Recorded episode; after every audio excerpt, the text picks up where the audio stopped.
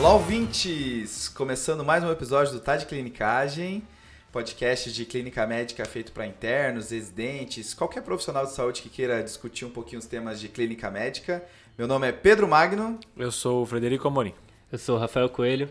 E eu sou o João Mendes. É isso aí, pessoal. Pô, Agora estamos com equipamento novo. É, Tá chique, né, A voz tá tá sedosa. Tô até emocionado aqui gravando não. esse podcast, hein? Ainda mais a voz do Fred, que já era sedosa num microfone de lapela, que era o que a gente utilizava, agora Hum. no microfone bom, né? Não, é, ele é o Barry White brasileiro, né?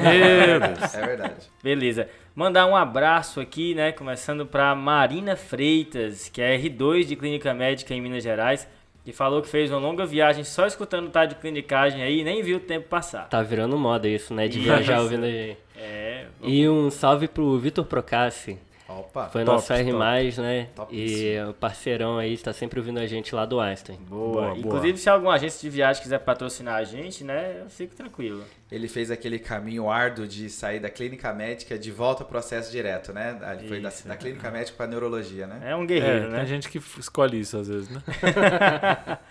É um guerreiro mesmo. Mas tô emocionado aqui com essa gravação, viu, pessoal? Tá, tá boa, tá boa. Bom demais. Quer Quem- dizer, eu não pra- tô ouvindo, mas Pra quem, tá boa. pra quem gravava no iPad, no microfone de lapela, meu amigo. E é que já perdeu gravação. Puta, é, os ouvintes, os ouvintes A- não alô, sabem da, da batalha, né? De episódios que já foram gravados e nem ao ar foram, né? Lembrando que pra estrutura ficar boa, só falta um bauru pro João, né? Exatamente. Quem né? ouviu o episódio de hipercalemia sabe do que a gente tá falando. Não é difícil agradar o brasileiro, né? Basta uma, uma comidinha graça e já tá todo mundo feliz. Mas pessoal, o episódio de hoje é um caso clínico e como o episódio foi começado por eu mesmo ah, anunciando, então sou eu a pessoa que sabe do caso clínico e a única coisa que os integrantes daqui da mesa sabem é o que você também sabe que tá no título do episódio, que é um caso clínico de hipercalcemia. Exatamente. certo? Boa. Manda brasa. O caso clínico de hoje vai ser dividido em mais ou menos três partes. Tá? A primeira parte que eu vou falar um pouquinho mais, que eu vou contar a anamnese, o exame físico e os, os primeiros exames laboratoriais do paciente. Aí depois eu vou trazendo um pouquinho das informações que o pessoal for me pedindo e aí depois a gente fecha o diagnóstico, certo? Lembrando que quando é caso clínico, a gente estimula vocês a tentarem raciocinar junto com a gente o que, que vocês pediriam de exame, para que lado que você iria, é, o que, que você já estava pensando em pedir, como é que é o seu algoritmo de hipercalcemia, certo? Isso, que assim você consegue aumentar o seu aprendizado aí com o episódio, né? Faz essa pausa e faz um aprendizado reflexivo, né? Podemos começar, pessoal? Bora. Manda Bora, brasa. vamos lá. O paciente do caso de hoje, Hum, ele tem 81 anos de idade. De antecedente pessoal, ele é hipertenso a longa data e já teve dois AVCs. Um em 2007 e um em 2017, os dois isquêmicos e ficou com uma sequela motor em dimídio esquerdo. a gente sabe a etiologia? A princípio não foi identificado. Tá. É, ele utilizava anlodipino 10mg dia, AS 100mg dia e rosuvastatina 20mg um comprimido ao dia. Beleza. certo? É, ele foi trazido na sala de emergência, onde vocês se encontram, tá? Vocês Certo. estão recebendo um plantão, certo? Boa. Maravilha. Ele foi, ele foi trazido para a sala de emergência com a seguinte história. Há mais ou menos três meses, ele começou um, um quadro de astenia, náusea, que até tinha alguns episódios de vômito, episódios de confusão mental, que intercalavam com sonolência, e uma hiporexia. Essa hiporexia evoluiu até ele ter um pouquinho de perda de peso que a família não conseguiu quantificar. Certo? Uhum. Certo. esse quadro foi evoluindo progressivamente até que ele foi encontrado muito sonolento em casa hoje Hum, e foi levado para a sala de emergência onde vocês se encontram, certo? Beleza. Ok. De é, interrogatório complementar, de ale- a informações extras, a família relata que mais ou menos uma semana, duas semanas atrás, ele foi levado a uma UPA, onde foi feito um diagnóstico de infecção urinária Tá. e ele utilizou ciprofloxacina por cinco dias. A família não lembra direito quais eram os sintomas que ele apresentava, porque a cuidadora que trouxe ele hoje não é a cuidadora que levou ele na época. A única coisa que parece é que ele tinha alguma alteração na urina. É, a, a polêmica da, da cistite que faz confusão mental, né? Já, já mencionamos isso, É, né? mas tra- é, esse Aquela aí é, alteração na urina sem sintoma. é, muitas vezes uma, uma piúria estéreo que o pessoal trata o exame e o cara continua confuso, né? E tratado com cipro, que não é o mais adequado também aí, né? Ótimo, é esse o comentário que eu esperava dos meus TDCanos. é, e a última informação é que ele não evacua uma semana. Certo? Beleza. Ok. No exame físico da entrada, ele apresentava uma pressão arterial de 135 por 80, uma frequência cardíaca de 71, frequência respiratória de 18, saturando 96% e destro de 106. Ok. Estava em regular estado geral, sonolento, desidratado duas cruzes. Apresentava no exame neurológico um Glasgow de 12 pontos, é, que destrinchando eram 3 pontos na, na abertura ocular, 3 pontos na resposta verbal e 6 pontos na resposta motora. Certo? Tinha um apagamento do suco nasolabial à direita, que a família já relatava que era prévio, Ok. e nenhum sinal focal foi visto, né? Foi testado alguns sinais focais e nenhum visualizado. Ok. Tá. Não tinha alteração de linfonodomegalia em nenhum local. Uhum. Não tinha alteração ausculta cardíaca nem ausculta respiratória.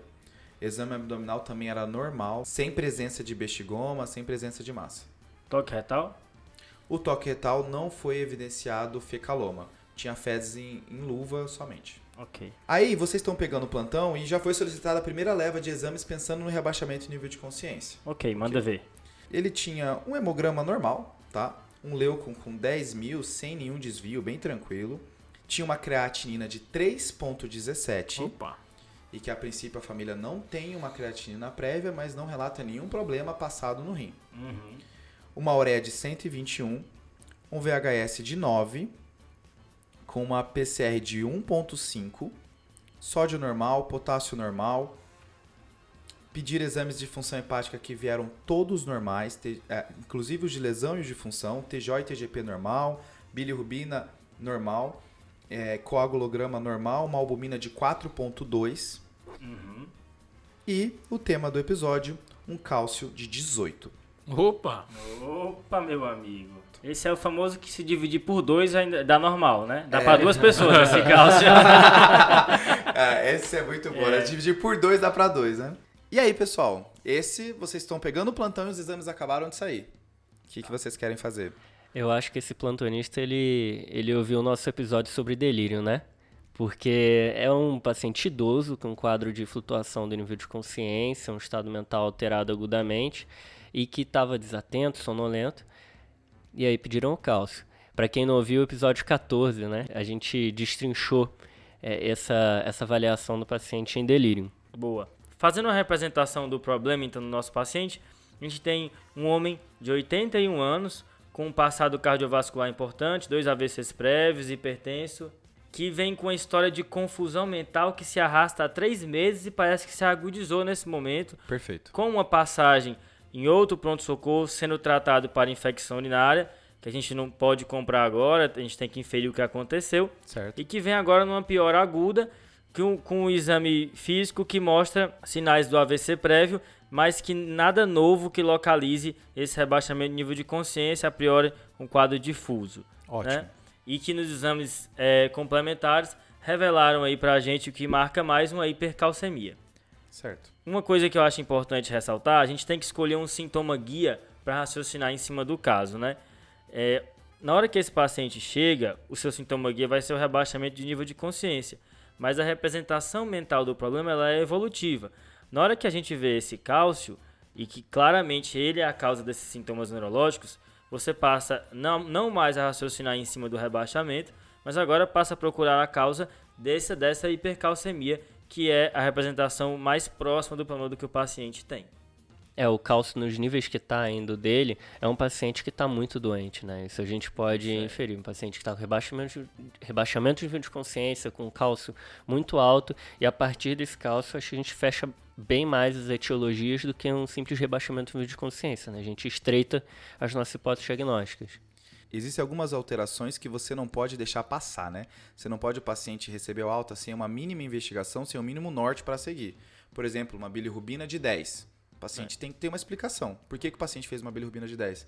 E um cálcio de 18 é um deles, né? Eu tenho que entender o que está acontecendo. É, não existe cálcio de, é, acima do valor da normalidade normal, né? Então você não Pronto. tem alguém que tem esse. Ah, um- ele tem um cálcio acima, mas não tem nenhum motivo. É o jeitinho dele, né? É, todo cálcio é, aumentado a princípio tem que ser investigado, né? Exato. E é legal que nesse, nessa avaliação foi feito todo um estudo metabólico, um estudo metabólico inicial dele, né? Sódio, que estava normal. É, e a parte do cálcio explica bastante dos sintomas dele por enquanto, né? Então, se você pegar os sintomas que ele estava falando de é, desidratação, constipação, alteração do nível de consciência, todos esses batem muito com hipercalcemia, né? Então, o, o- o- é bom que o exame já me fechou quase todos os sintomas que ele tinha, né? Exato. E é, vale a pena a gente se perguntar, né? O que que houve que ele foi diagnosticado com essa infecção urinária no outro, numa passagem em outro pronto-socorro, né? Eu não compro essa infecção urinária, não. Não, com certeza. Será que ele não tinha uma leucocitura, sei lá, no contexto de uma NTA? Entendeu? Porque a gente sabe que, que o cálcio pode fazer um quadro de, de desidratação, né? De hipovolemia. E será que ele já não estava com lesão renal aguda nessa outra passagem? Fez uma, uma leucocitúria e o pessoal trata a leucocitúria e esquece do restante do quadro, né? É, e o que incomoda é justificar um quadro de tão longa data com uma infecção urinária, né? Complicado. E a gente viu que no caso dele teve uma progressão bem legal assim dos sintomas, né? Então assim bem didática, porque ele começou com um quadro eh, de fadiga, de astenia específico, que realmente é o que aparece nas hipercalcemias mais leves, e tem até relato de depressão, de alguns transtornos psiqui- eh, psiquiátricos, né? De ansiedade e tudo mais que podem estar relacionados ao aumento do cálcio. E aí foi progredindo até um quadro de um acometimento mais grave do sistema nervoso central, do nível da consciência, do conteúdo. O paciente teve um estado mental alterado, ficou constipado e começou a, a- a desidratar. Quando eu li sobre eletrólitos, não sei, especialmente na graduação, eu pensava assim, cara, quando é que eu vou olhar para uma pessoa e dizer, ahá, isso aqui é um sódio alto, ahá, isso aqui é um cálcio alto? Porque é muito inespecífico os sintomas, sim, né? Então, nem- assim, o cara tem que ter um nível de suspeição muito alto para desconfiar disso. Mas eu acho que uma combinação de sintomas que talvez chame um pouco de aten- de atenção é a combinação de poliúria, a gente sabe que o cálcio induz um diabetes insípidos nefrogênico, e constipação. Então, vendo poliúria e constipação no mesmo paciente, né, ainda nessa parte dos sintomas, chama a atenção um pouco para o cálcio aí. Mas é bem inespecífico, né? Acho que isso faz parte da, da avaliação inicial do paciente que está também com um quadro é, psicótico inicial, com quadro novo. Já tive quadro de paciente que abriu alterações do humor e estava tava relacionado à, hipercalcemia. Mas eu concordo com você que talvez seja mais específico, né? Se a gente combinar, acho que torna mais específico por cálcio se a gente combinar essas duas coisas mesmo. E, e tem que ter um, um nível de suspeição muito alto, cara, porque senão passa batido, né? E só queria tocar num ponto ainda em sintomas, né? Algumas manifestações gastrointestinais do, do, do cálcio, da hipercalcemia, além da constipação. A pancreatite, que é bem famosa, né? Mas uma que não é tão falada é que é a predisposição a úlceras gástricas, né? Então, marca isso daí também. É, e tem que pegar na história desse paciente principalmente. A gente fez um diagnóstico que é hipercalcemia, mas ele não é um diagnóstico final, né? Isso. Então, que nem o Rafa falou, a gente tem que talvez pegar outras coisas da história dele que talvez indiquem o motivo dessa hipercalcemia. A única É uma- coisa que eu. É uma síndrome laboratorial, mas que não é etiológica, né? Tipo anemia, por exemplo, que a gente Boa. comentou uma vez, né? É, então, nesse paciente, por exemplo, ele teve esse quadro de perda de peso, pelo que eu entendi. É uma coisa que talvez não feche junto inicialmente com, o, com a hipercalcemia, que dá constipação, poliúria, é, alteração do, do estado mental, mas aí essa perda de peso pode estar contribuindo para o diagnóstico etiológico dessa hipercalcemia. Você não levantou essa perda de peso de graça, né, Não, Fredão? com certeza Porque não. Você tava, tava pensando em quê? Para pensar o motivo da hipercalcemia, a gente tem que pensar nas etiologias principais de hipercalcemia, né? Então, num, num paciente idoso que está com quadro de hipercalcemia, uma das coisas que vai chamar a atenção para a gente é a hipercalcemia da malignidade. Então, talvez uma neoplasia associada. Essa aquela aquela ideia que a gente tem de aquele pensamento inicial que a gente faz quando a gente ouve a história de um paciente sem fazer uma análise tão, tão detalhada, a primeira coisa que me, penso, me apareceu foi isso, de uma possível neoplasia que esteja causando essa perda de peso e depois secundariamente uma hipercalcemia. É porque quando a gente tem uma hipercalcemia, ou o paciente está tendo aumento da reabsorção óssea, ou está aumentando a absorção de cálcio intestinal, ou não está conseguindo excretar o cálcio, né? Então as etiologias que a gente tem que pensar vai, vão ter um desses mecanismos aí ou mais do que um. E câncer envolve alguns fatores aí. A gente vai ter uma investigação laboratorial, mas tentando pegar algumas coisas da história para tentar inferir as causas principais de, de hipercalcemia, né? as mais comuns, uhum. são o hiperparatiroidismo e a hipercalcemia da malignidade, como o Fred aventou aí, né? Acho que é interessante comparar e contrastar essas duas causas porque ela tem duas coisas que são opostas, né?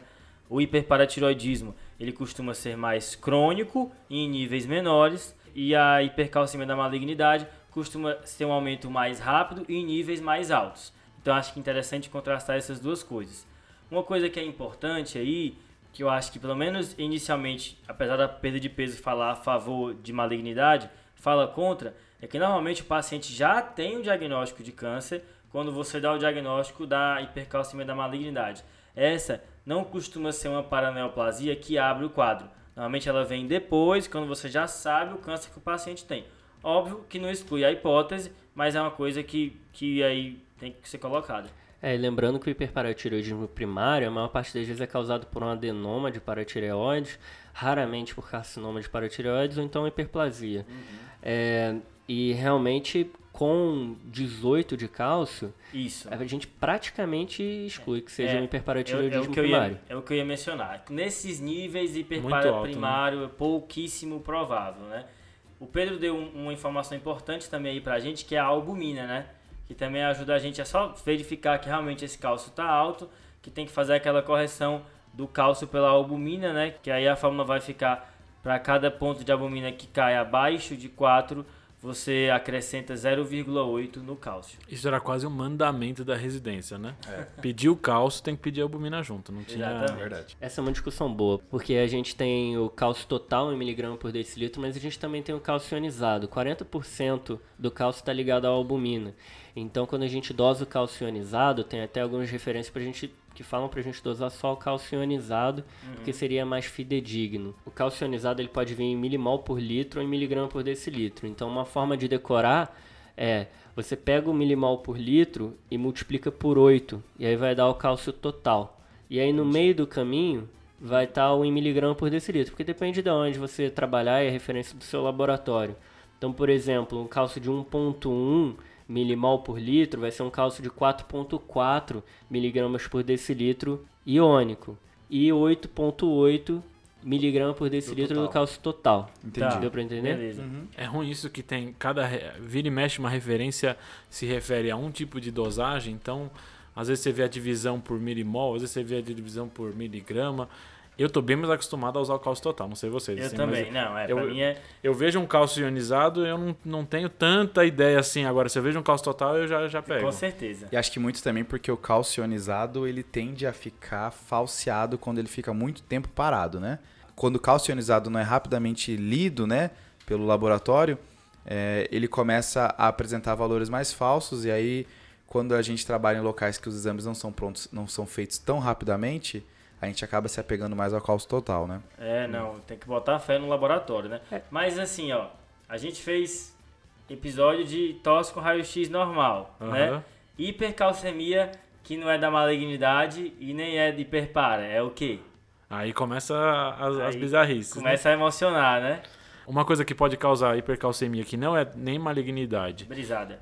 Não, pô, tranquilo, tranquilo. Vai são as doenças granulomatosas, né? Opa! É, essa é bem falada, né? Então, os principais, sarcoidose, tuberculose, aqui no Brasil também histoplasmose, paracoxodioidomicose, coxodioidomicose, são doenças que podem se apresentar de jeito, é, de uma forma granulomatosa, e elas podem estar associadas com hipercalcemia, principalmente sarcoidose. Né? Sarcoidose é, é, o clássico de aparecer, se não me engano, até 10 a 20% dos casos apresentam hipercalcemia.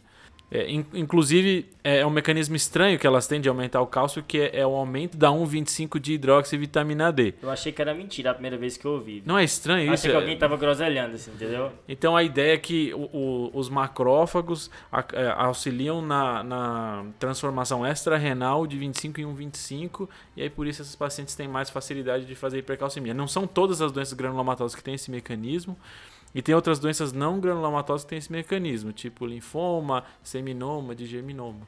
É, Mas que- é bizarro esse mecanismo, eu acho. Só lembrando então um pouquinho da- do mecanismo que a vitamina D se relaciona com cálcio, né?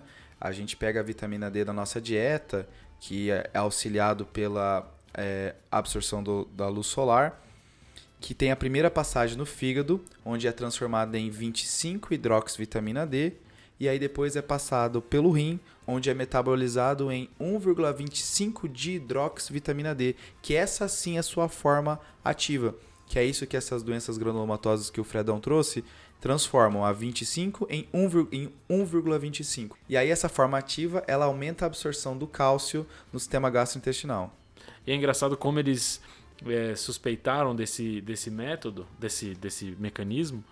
Era nos pacientes, alguns pacientes que tinham linfoma, se não me engano, linfoma de Hodgkin, que você fazia suplementação de vitamina D e eles acabavam apresentando hipercalcemia, uma suplementação baixa. Entendi. E aí eles pensaram que era extra-renal, porque em pacientes que não tinham rim também faziam. Achei isso interessante. Nossa. Caramba, olha aí o Legal. jeito que eles conseguiram Legal, informação. né?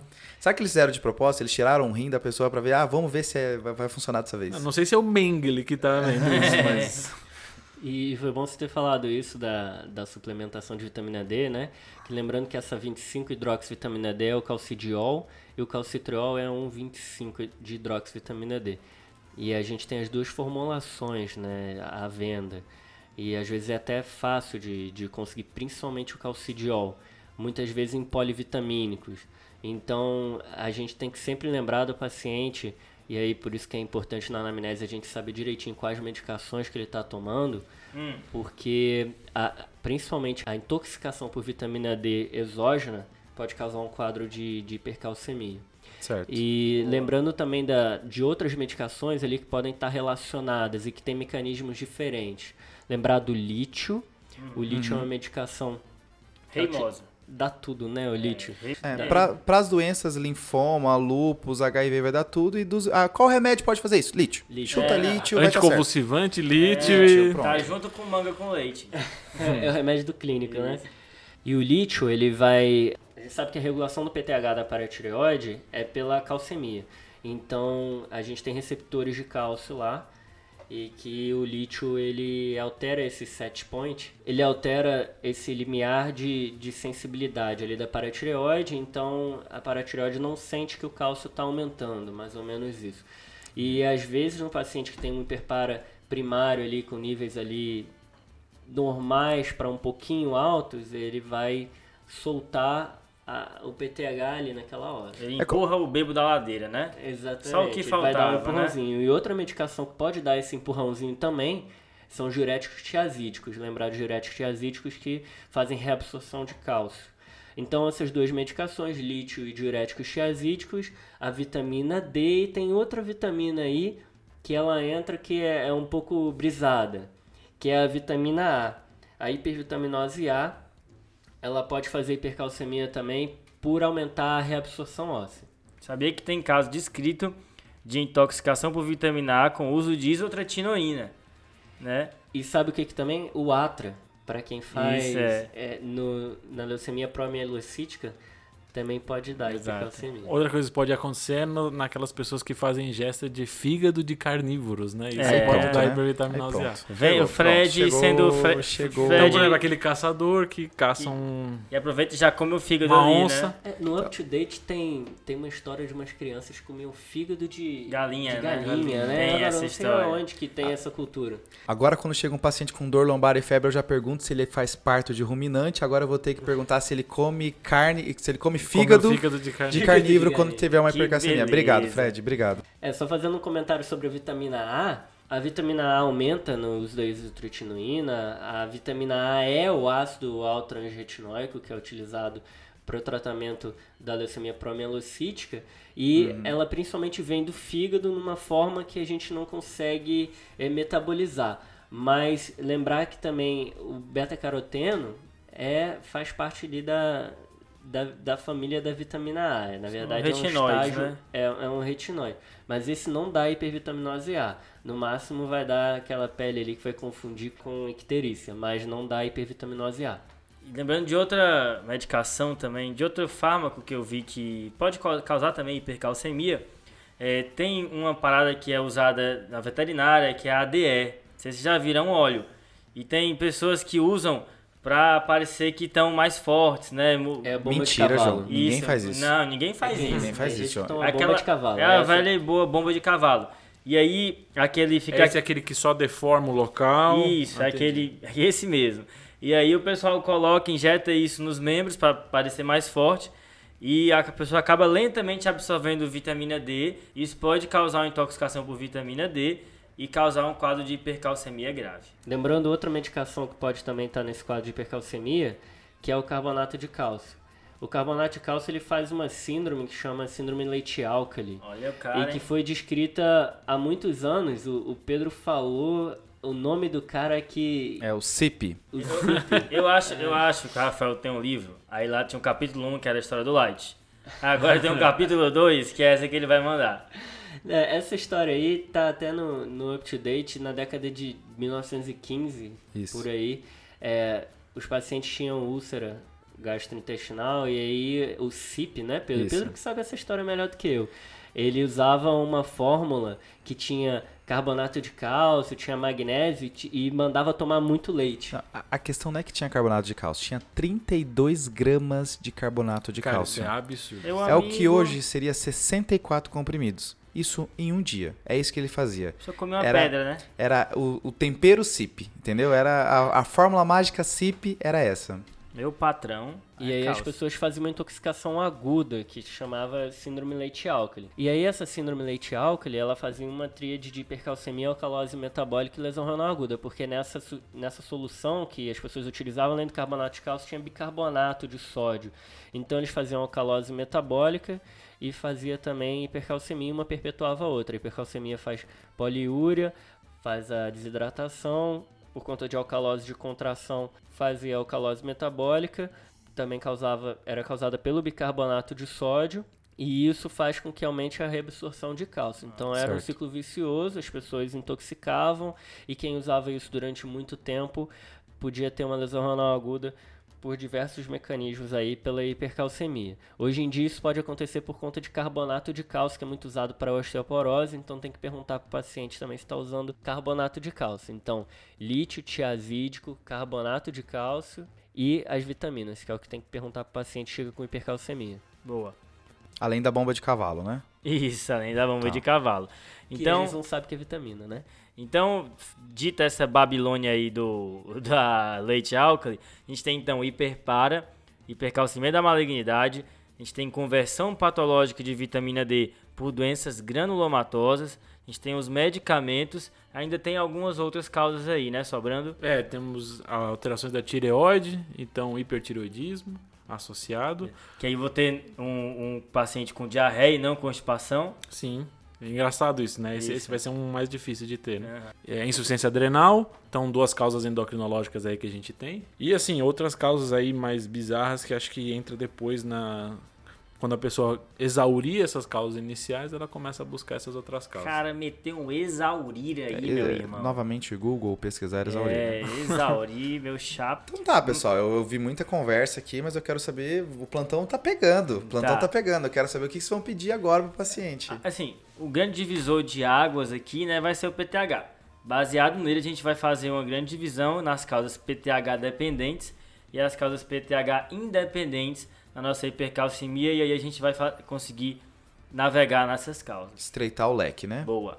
É, Eu acho que também a gente tem que pedir um eletrocardiograma, né, João? Porque o, o- a hipercalcemia pode dar algumas alterações, inclusive predispor a algumas arritmias.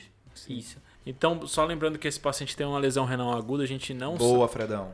Então a gente não sabe qual que é a função renal dele inicial, antes desse, desse quadro. Então, coisas importantes talvez para esse paciente. Um ultrassom de rins e vias e uma urina 1, né? Isso a gente comentou bastante naquele episódio com o chefe Igor, sobre causas de lesão renal, né? Então, tentar avaliar possíveis causas obstrutivas, eh, possíveis causas intrarrenais e aí uma causa, ele estava desidratado e tal, causas pré-renais. Então, são... O paciente que chega com hipercalcemia, a gente parte assim do princípio de que seja uma causa pré-renal por conta da poliúria e desidratação.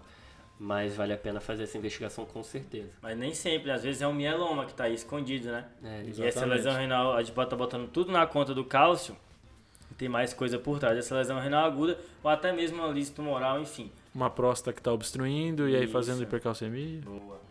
Me convenceu a pedir um ultrassom urinão, me convenceu. Então tá, eu vou passar algumas informações que vocês pediram então, tá? Hum. É, sobre a investigação da lesão renal aguda, uma, a urina 1 veio sem proteinúria, sem desmorfismo eritrocitário, com as hemácias de 3.500 e, um, e uma leucocitúria de 35 mil. Tá. Ou seja, não tem leucostura, né? É, Todo mundo ótimo. concorda É, aqui, né? pronto. Beleza. Fechou. Tratar essa, botar tudo isso na conta dessa leucocitura, eu vou te falar, hein? E o ultrassom de rins e vias veio normal, tá? O que corrobora que essa lesão deve ser aguda, né? Não Boa. é o rim crônico, né? Sim. O eletrocardiograma está sendo feito, Rafael, mas o interno está me perguntando por quê? Por que, que você quer um eletro para esse paciente? Não tem dor no peito? Não tem nada? Botou na fogueira, hein? É aquela que você começa a contar os quadradinhos e fala, não, a frequência, a frequência cardíaca tá de tanto. O cara tem que, o cara tem que pegar no eletro. não, o cara tem que pegar no eletro como quem fingindo quem sabe, né? É bom aquele eletro que é compridinho, que aí você faz uma, uma abertura assim, se liga, enche o peito e fala, não, que o sinusal, pá. É tipo um papiro, né? E- O cara passa o primeiro minuto só falando que é sinusal e por que, que é sinusal e a frequência Ó, tem cardíaca, onda né? P aqui, ó. Tá Olha. vendo, tá vendo o eixo aqui e tudo mais? Principalmente o eletro para hipercalcemia é porque faz encurtamento do intervalo QT. Isso pode predispor algumas arritmias, inclusive arritmias malignas, taquiarritmias, por exemplo. É, lembrar que na hipocalcemia, largo QT e aí é pior, predispõe a, a chance de ter arritmia É verdade. é maior. Isso também é uma pegadinha bem de prova, assim, né? Perguntando é, Uhum. Qual é a relação. Lembrar que QT você tem que calcular, né? Não é coisa que você bate o olho, né? Você tem que calcular. Então você- é importante saber as causas que alteram o QT para você ir lá calcular e registrar em prontuário que você pediu o eletro, o QT cal- corrigido foi calculado e é de tanto. É, você Ah, vai e aí- Não vale aquela mulambice de o QT passa assim da linha média Não, entre os é- dois QRS. Ô, ô, Fred, você vai dizer que paciente. você vai dizer que demora para calcular o QT, assim como demora para fazer o porte PSI para pneumonia? Eu, pegou na ferida. Ai, ai, ai. eu achei que o João ia. Eu não ia conseguir arrumar alguma briga pro João, mas acho que acabei de arrumar. Porque já tem briga registrada comigo e com o Rafael, já né? tem, já É. tem. Mas que demora, demora. E o QT curto é abaixo de 360 milissegundos, né? É, lembrando que você vai precisar de uma calculadora, porque Boa. tem uma raiz quadrada aí no meio desse, É. desse cálculo que não dá pra fazer. Ainda bem então, que os celulares são smartphones. Graças a Deus. E além do E aí baixa a calculadora médica que vocês quiserem, né? Se tivesse uma patrocinando o TDC, eu falava aqui. Como não tem, se quiser a gente fala. E além do encurtamento do intervalo QT, existem alguns relatos de caso de supra de ST imitando um infarto com supra. Nossa, isso é... Então, por conta de hipercalcemia. Ah, essa É, daí é último- pra, essa é pra meter pro R1, né? É isso aí. Continuando os exames que vocês pediram, Hum. é, o, a gasometria mostrou um pH de 7,44 com bicarbonato de 28. Então o leite álcool fica mais fraco, né? Exato. O PTH veio de 16. O valor de referência do laboratório era de 15 a 65. Uhum. E o cloro foi pedido também, veio de 102 e o fósforo de 4,2. Que que é esse cloro? Quem, quem pediu cloro aí? Ah, vocês que me explicam, tava lá. E aí, É. João, que história é essa aí de cloro? Então, essa informação, essa é uma informação que, que acho que vale Porque a eu pena. sou fã do Light, mas o João é fã do Bob Center e eu sei que você aprendeu essa com ele. O, o seu Bob. Então, essa é informação eu acabei, acho que como os meninos também, isso é pouco falado aqui no Brasil, né? Acho que a gente acabou descobrindo isso num podcast americano de clínica médica, o Clinical Problem Solvers. Eles jogam essa informação e realmente tem uns trabalhos falando sobre isso. A gente sabe que nem em todo canto tem o PTH assim tão fácil de pedir para fazer a diferenciação das causas de hipercalcemia. Então, uma relação que pode te ajudar é a relação do cloro sobre o fósforo sérico.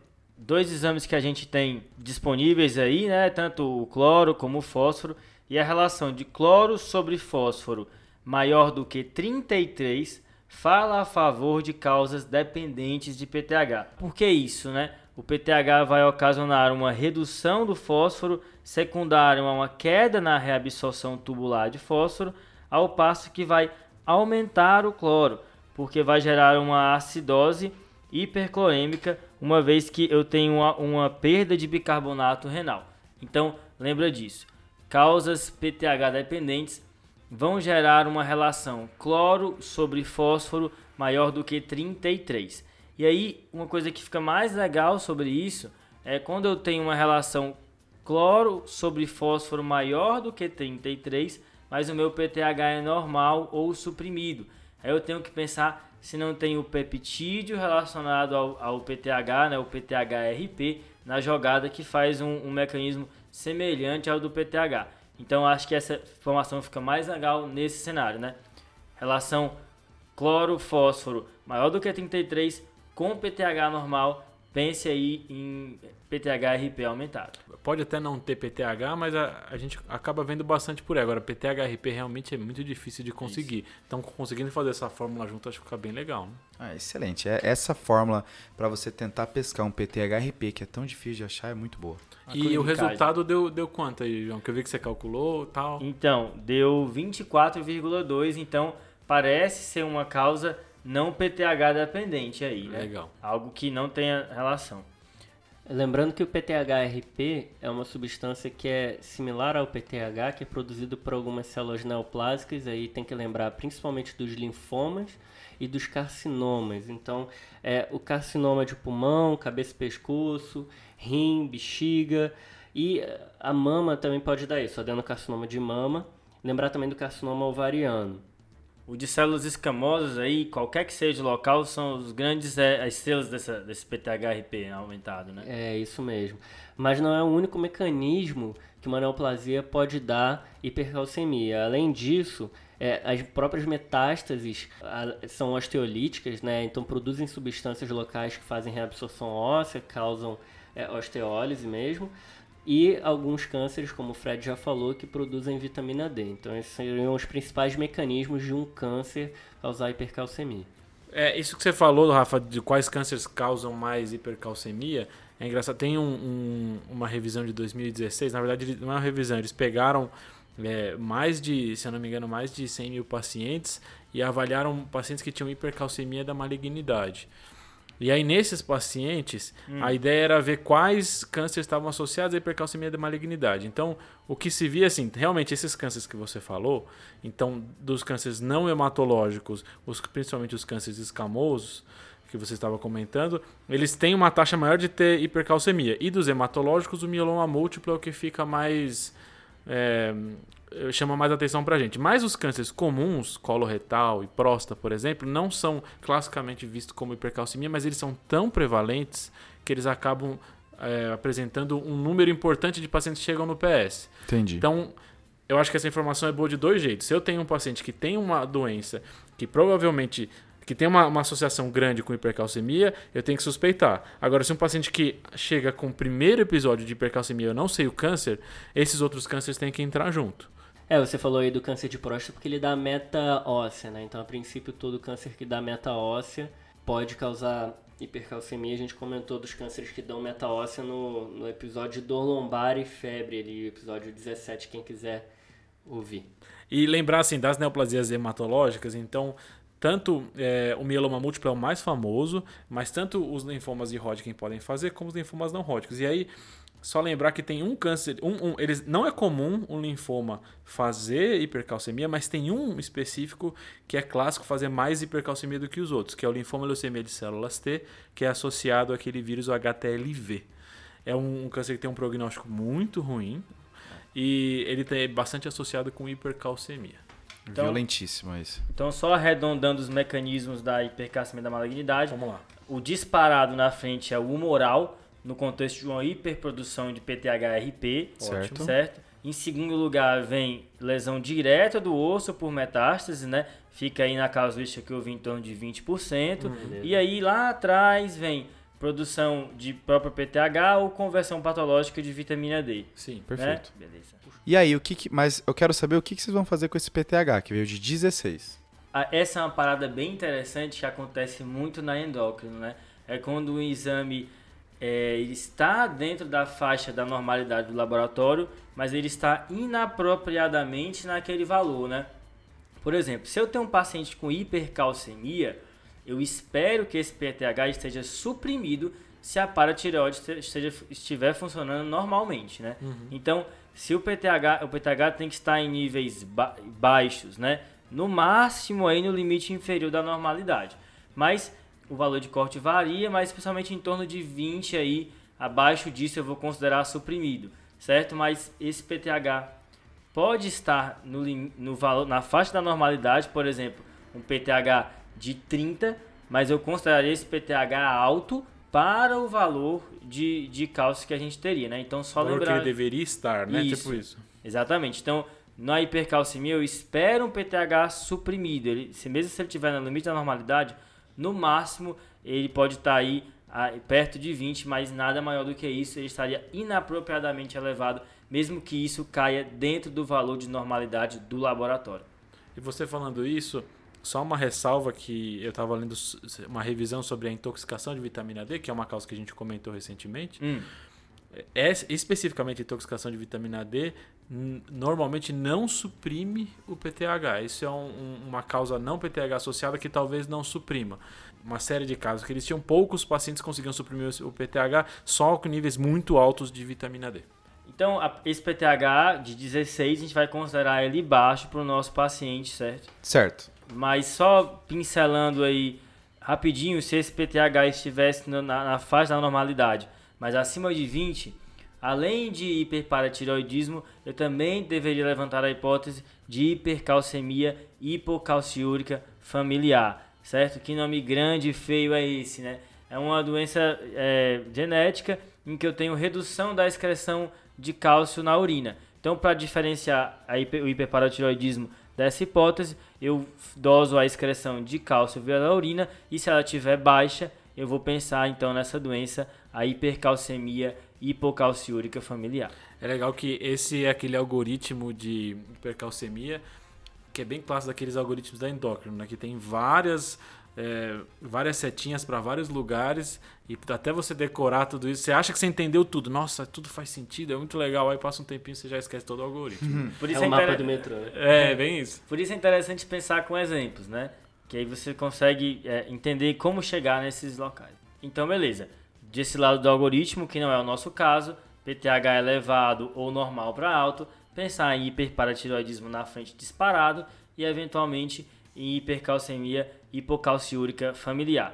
Mas nesse caso então que a gente está vendo agora, né? Um PTH baixo para o nível de hipercalcemia, como é que a gente conduz a partir de agora? É, outros exames que podem auxiliar a gente agora é tanto o PTH-RP, que a gente tinha comentado, então você comentou as duas causas principais de hipercalcemia, tanto o hiperparatiroidismo quanto é, hipercalcemia da malignidade. O hiperparatiroidismo agora a gente acha que não é, então vamos tentar achar se essa segunda maior causa pode ser. E a, a- a gente comentou agora que o mecanismo de ação mais comum da hipercalcemia de malignidade é a produção do PTHRP. Então eu posso dosar o PTHRP e aí outras alterações que a gente tinha comentado que podem causar hipercalcemia são alterações da vitamina D. Então esses são os dois próximos exames que vão me nortear para onde eu vou. Pedir o PTHRP e pedir a vitamina D. É, se não pedir o PTHRP, faz a mandracaria que o João falou aí. Essa aí é uma brasilidade, né? Aí PTHRP veio alto, eu, eu tento pesquisar é, alguma condição que produz que, que aumenta o PTHRP ou que produz o PTHRP. Lembrando que tem outras causas não oncológicas que aumentam o PTHRP. Por exemplo, lactação, né? Lactação pode causar hipercalcemia. Caramba, Fred. Eu essa, senti a brisa daqui, ó. essa eu não tinha ideia. Lactação pode aumentar PTHRP. PTHRP. Quer dizer, faz hipercalcemia e o mecanismo suspeito é aumento de PTHRP. Essa eu não Tá fazia a bem. mínima É. ideia. Bom, o, o meu paciente de 81 anos não estava lactando. Não usa lactação. Não estava, não estava. Então vamos dizer que eu tenha a- a- o PTHRP no meu serviço, consegui dosar o PTHRP. Ele vindo alto, idealmente eu vou procurar uma neoplasia que talvez esteja produzindo esse PTHRP. Nesse caso, se eu não conseguir, que nem o Rafa falou, pode fazer aquela, aquela história do João para a gente tentar ver um paciente que talvez tenha PTHRP aumentado. E as Certo. neoplasias que eu vou mais procurar, é aquelas que o Rafa mencionou, né? Perfeito. PTHRP não veio aumentado, aí eu vou para outro lado que é a vitamina D. Tá. E aí, na, aquilo que a gente estava comentando, né? Então, tem dois jeitos principais da vitamina D estar tá alterando nesse paciente. Ou ele está intoxicado por vitamina D externa, então ele tomou um monte de vitamina D. Ah, é 5 mil por semana, ele tomou 5 mil por dia, etc. Isso que a gente já viu várias uhum. vezes. Então ele pode ter a intoxicação pela 25 e ele pode ter um aumento da transformação da 25 para um 25, que é o que a gente estava comentando é, anteriormente, que são provavelmente das doenças ou granulomatosas ou linfoma, seminoma de germinoma. Então, se eu dosar as duas vitaminas D, então tem a, vita, a 1,25 aumentada, eu suspeito de uma conversão extra-renal de, vita, de 25 para 1,25, pensando nessas doenças granulomatosas ou linfoma. Pensa muito em pulmão aí, né? Sarcoidose isso vindo positivo, uma imagem do pulmão não pode faltar, né? Isso, então, se a gente está falando de sarcoidose, tuberculose, tuberculose linfoma, Fungão. seminoma, digem, tudo isso pode aparecer no tórax, né? Então, isso. Então, é, a toma de tórax o seguinte se é o raio-x de tórax, né?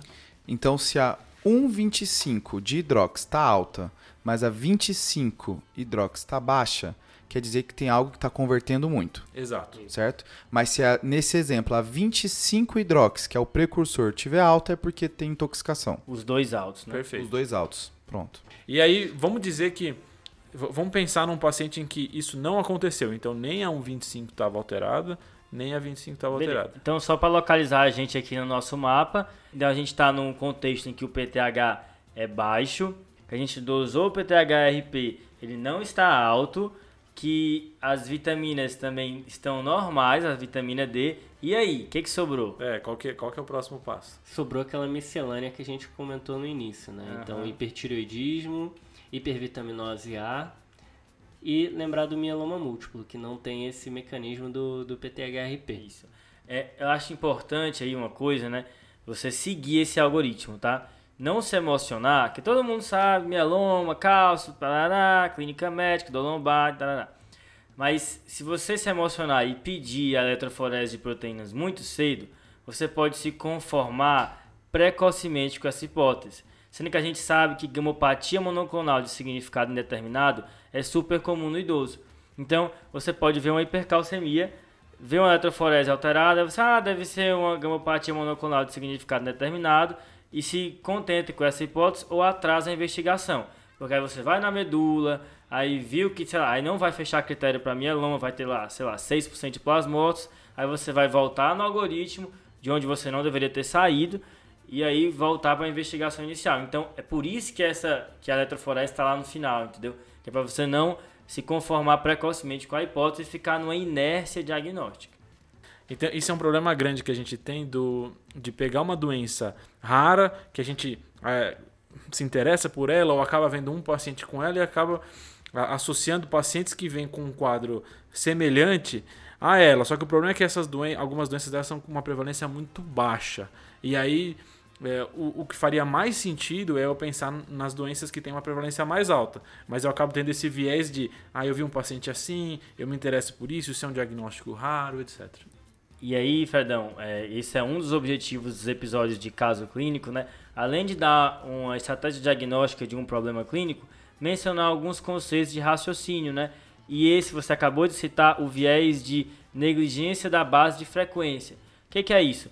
É você superestimar a, chance, a probabilidade de uma doença e você vai usar mal os sinais clínicos, né? Porque se eu tenho um sinal clínico é, laboratorial que aumenta em 5 vezes a chance de ter uma doença. Se essa doença tem 10% de chance de acontecer no meu paciente, vai para 50%. Mas se tem 1% de chance de acontecer, vai para 5% só. E aí esse viés vem muito casado com o outro, que é o viés de confirmação. Que é uma vez que eu tenho uma hipótese, eu tendo a, a ver as coisas de uma maneira distorcida e achar que tudo corrobora com ela, negligenciando aí as coisas que falam contra. É até um fenômeno de ancoragem, né? Que eles chamam, que é você ficar preso a um diagnóstico e não conseguir é. ver os outros diagnósticos. Viagem de disponibilidade também, né? Que a gente vê muito, a gente se lembra de um caso muito clássico que a gente viu na nossa residência, lá no pronto-socorro, e a gente fica achando que os outros casos são a mesma coisa. Isso. Aí tem vários, né? Por exemplo, sai um artigo de doença de GG4 no New England, aí começa a pipocar diagnóstico de GG4 Verdade. do nada, né? Ou então tem aquele outro, você deixou passar um TEP, aí você começa a pedir um monte de angiotensina às vezes quando não tem nada a ver, porque você não quer deixar passar outro. Então tem, tem muita coisa nessa, nesse, nesse tema, né? Excelente, pessoal. Acho que a gente conseguiu entender bem o fluxograma que vocês fizeram. Vamos seguir no fluxograma do paciente, então? Vai lá. Bora, bora. Ó, não tem PTHRP no local onde o paciente foi atendido, então não, não tinha disponível, mas pela conta, pela mandracaria do João, a gente viu que a princípio não está relacionado a PTH, certo? Beleza. E aí foi pedido a 1,25-hidrox e a 25-hidrox, certo? Tá. E as duas vieram altas. A 25-hidrox veio no valor de 645 e a 1,25-hidrox veio no valor de 138. Eu não sei o valor, mas 600 eu acho que é muito. É, tem, tem referência que fala. Porque às vezes você vê um pouquinho aumentado e fala, não, isso é da, da vitamina D. Que é, a princípio acima de 150, 180, você considera que pode ser intoxicação Eu ia mesmo. dar uma pescada no plantão nesse valor, porque eu não tinha de cabeça não. O idosinho tá tomando bomba de cavalo, então? Esse dozinho foi reperguntado para ele, principalmente depois do manejo inicial da hipercalcemia, e ele estava tomando 50 mil unidades de vitamina D por dia. Meu Deus! Isso há quase há um ano, né? Falando um pouquinho sobre intoxicação de vitamina D, Senhor vitamina D. é uma, então é uma patologia que se apresenta com hipercalcemia. É extremamente comum vir junto com lesão renal aguda. Aí não se sabe bem o mecanismo. Tem isso que o Rafa falou que pode fazer uma pré-renal pela poliúria, pode ser pelo próprio depósito do cálcio nos túbulos. Então, assim, não se sabe exatamente, mas é muito comum a relação de hipercalcemia e lesão renal aguda nesses pacientes. Ok. A faixa que a princípio já aumenta o risco de ter intoxicação é essa que o, que o Fredão falou, 150, tem local que traz 200, mas esse paciente com 640, e aí com a história me confirmando, fala a favor de ser tudo devido à hipervitaminose D. Uma informação in- legal é que assim, a, a, a vitamina D, e o que ele tomava era o colicalciferol, essa vitamina D ela se deposita na gordura do paciente, e aí a meia-vida dela é muito longa. Então, assim, esses pacientes eles demoram para realmente resolver a hipercalcemia. É diferente do calcitriol que o, que o Rafa tinha comentado. O calcitriol, a, a, a minha vida é muito curta, então o paciente, mesmo tomando doses altas, eles resolvem muito rápido o quadro, né? O corpo se regula. Já o paciente que toma colicalciferol, ele acumula 25 hidrox, acumula no tecido adiposo e aí acaba ficando com esse problema muito ativo. É, lembrando das vitaminas é, lipossolúveis, né? Que é o ADEC. Alguém lembra disso? Da época Sim, da- sim. do colégio, né? É AD, É. EK. D, lipossolúvel, vai pra gordura. E aí então ele tomava o colecalciferol, que é precursor da 25-hidrox. Então o colecalciferol que ele tomava se transformava na 25-hidrox do paciente que veio alta, que depois, que depois se transformava na 1,25 de hidrox, que também veio alta, certo? Vocês entenderam? Aham. Perfeito. É, é interessante que, bem é engraçado que você falou desse valor específico de 600, aquele estudo que eu tinha comentado da vitamina, da intoxicação por vitamina D não suprimir PTH, ele falava de quatro pacientes que tinham suprimido PTH e que eram com valores acima de 500, 600, que é bem esse quadro. Né? Eu achei interessante, Fred, que mesmo assim é um suprimido, né? Mais ou menos. Mais ou né? menos, né? É um PTH que está de 16, Mas tá então ali no... essa informação eu não tinha, então aí- e, e casou bem com a situação. Eu acho que é importante isso, né? Da gente ver uma vitamina dando uma doença grave. Porque eu acho que culturalmente as pessoas acham que vitamina faz bem. Ah, não, por favor.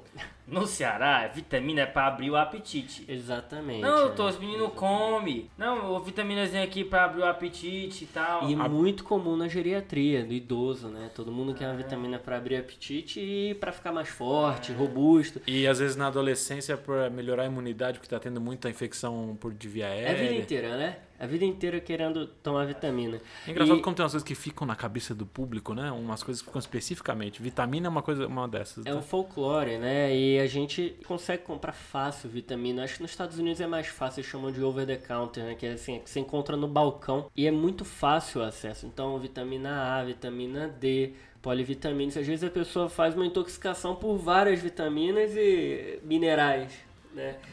Tem que lembrar disso. Vitamina só com indicação em uma alimentação saudável balanceada, você vai ter o suficiente das suas vitaminas, a menos que você tenha alguma restrição. É difícil ter deficiência vitamínica, né? Se não for uma pessoa bem desnutrida com alguma condição grave, difícil a pessoa ter uma hipovitaminose, né? Ou com alguma dieta muito restrita, né? Cara, e a gente falou tanto de vitamina D aqui, mas todas essas apresentações, é, esses nomes me confundem. Calcitriol, calcidiol, 125, 25, caulicalciferol. Eu nunca sei essa, Então, qual que é qual. Um bate-bola rápido aqui da vitamina D, hein, Fredão? Vamos lá. Você tava fo- preparado pra pergunta? Aqui, ó. pá. Tem duas formas principais de precursores da vitamina D. Beleza. que é a vitamina no popular D3, que é o colecalciferol. Essa eu posso tanto adquirir pela alimentação ou suplementos, ou através da conversão na pele do, de, um, de um outro precursor através da luz e que também vira colecalciferol, Legal. ou o ergocalciferol, que é a D2, certo? Que eu também posso adquirir através de, do da alimentação. Então, tem dois precursores, D2 e D3. D2, ergocalciferol, D3, colecalciferol. Esses dois passam pelo fígado e lá são transformados no calcidiol, que é a 25-hidroxivitamina D. Que a gente dosou e o dele tava aumentado. Esse mesmo, beleza? Esse calcidiol, que é a 25-hidroxi, vai lá para o rim e pode ser transformado em duas substâncias. A forma inativa, que é a 24-25-dihidroxi, ou a forma ativa, que é o calcitriol, que é a 1,25-dihidroxivitamina D. E é essa que vai fazer as funções da vitamina D, que é aumentar a absorção de cálcio intestinal, aumentar a reabsorção óssea e diminuir a excreção de cálcio e fósforo pelo rim. Esse paciente, então, ele foi manejado pela hipercalcemia, foi feito hidratação vigorosa e o pamidronato de 30mg, uma dose reduzida por causa da disfunção renal. Uma coisa que é descrita para intoxicação por vitamina D, mas como não são tantos casos assim, então a gente não tem tão bem documentado isso, é que Hum. Deve responder a corticoide, né? Tentando Tá. inibir a conversão da 25-hidrox para 1,25-hidrox. Para esse paciente não foi feito. Tá Isso aí foi estudando para esse caso que eu, que eu vi alguns relatos de que melhorava com corticoide. E até Esse- esse, é o tratamento para os pacientes que têm doença granulomatosa, né, Pedro? Isso, então os pacientes que fazem essa hipercalcemia por essa conversão, que o Fredão falou lá no início do episódio, você aí sim está indicado fazer o corticoide para eles. Esse paciente então foi feito só hidratação vigorosa, foi feito o pamidronato para ele, e aí vem a questão da hipercalcemia que não melhora, né? Porque esse paciente ele fica com a vitamina D depositada e ele fez uma dose muito alta.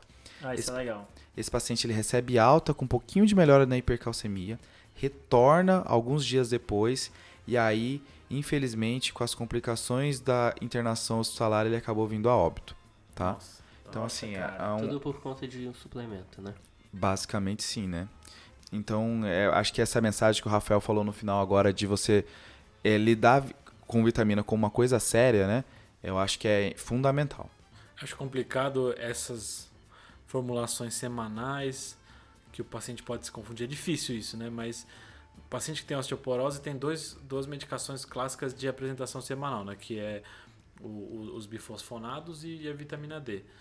Eu não sei o quão difícil é você. Você tem que avaliar com o paciente se não vai ter o risco dele tomar todo dia essas medicações, Isso, né? cara. É, é, é, que é- essa dose de 50 mil, às vezes o pessoal faz como se fosse um pulso de vitamina Sim. D. Aí às vezes gera esse tipo de confusão, né?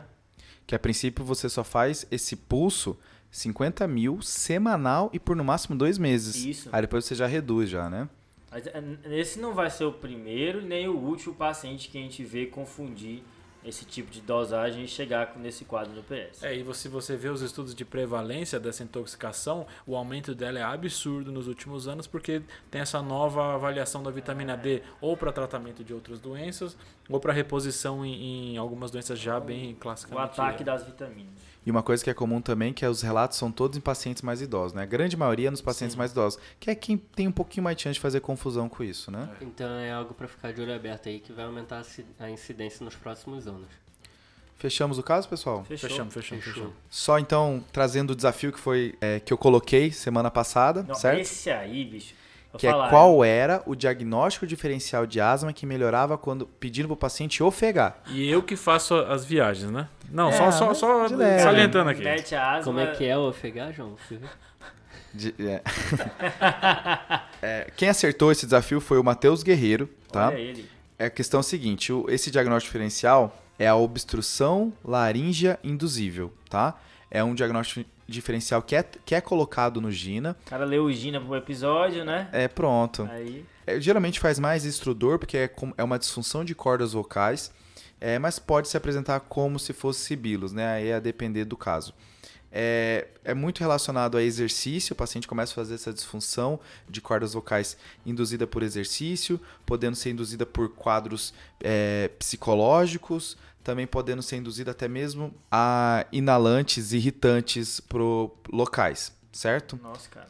O diagnóstico a princípio é para você fazer via vi videolaringoscopia, e aí você faz um irritante e você começa a ver a, a disfunção das cordas vocais na sua frente. Diagnóstico bem difícil de fazer, né? Nossa, É, bem não, difícil. O tratamento para obstrução laríngea induzível, assim, a tratamento agudo vai ser então ensinar a pessoa a ofegar, ela tem que fazer respirações mais curtas e aí eu consigo estabilizar um pouquinho essas cordas vocais. Aham. E ventilação não invasiva pode ajudar. O que eles deixam bem claro é: não entube, não entube, não tem necessidade, vai passar, calma. Eu acho que, e outra coisa assim, muito que eles falam é, é reforce a benignidade dessa, dessa patologia. Olha, calma, vai ficar bem, né?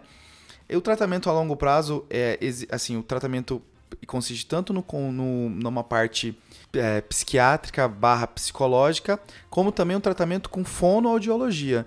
Então você, esses dois conseguem te ajudar a pessoa a, a cronicamente tratar essa, esse quadro. Massa. É que muita boa. gente acha que as doenças funcionais não existem, né? Mas são doenças que existem e que têm tratamento.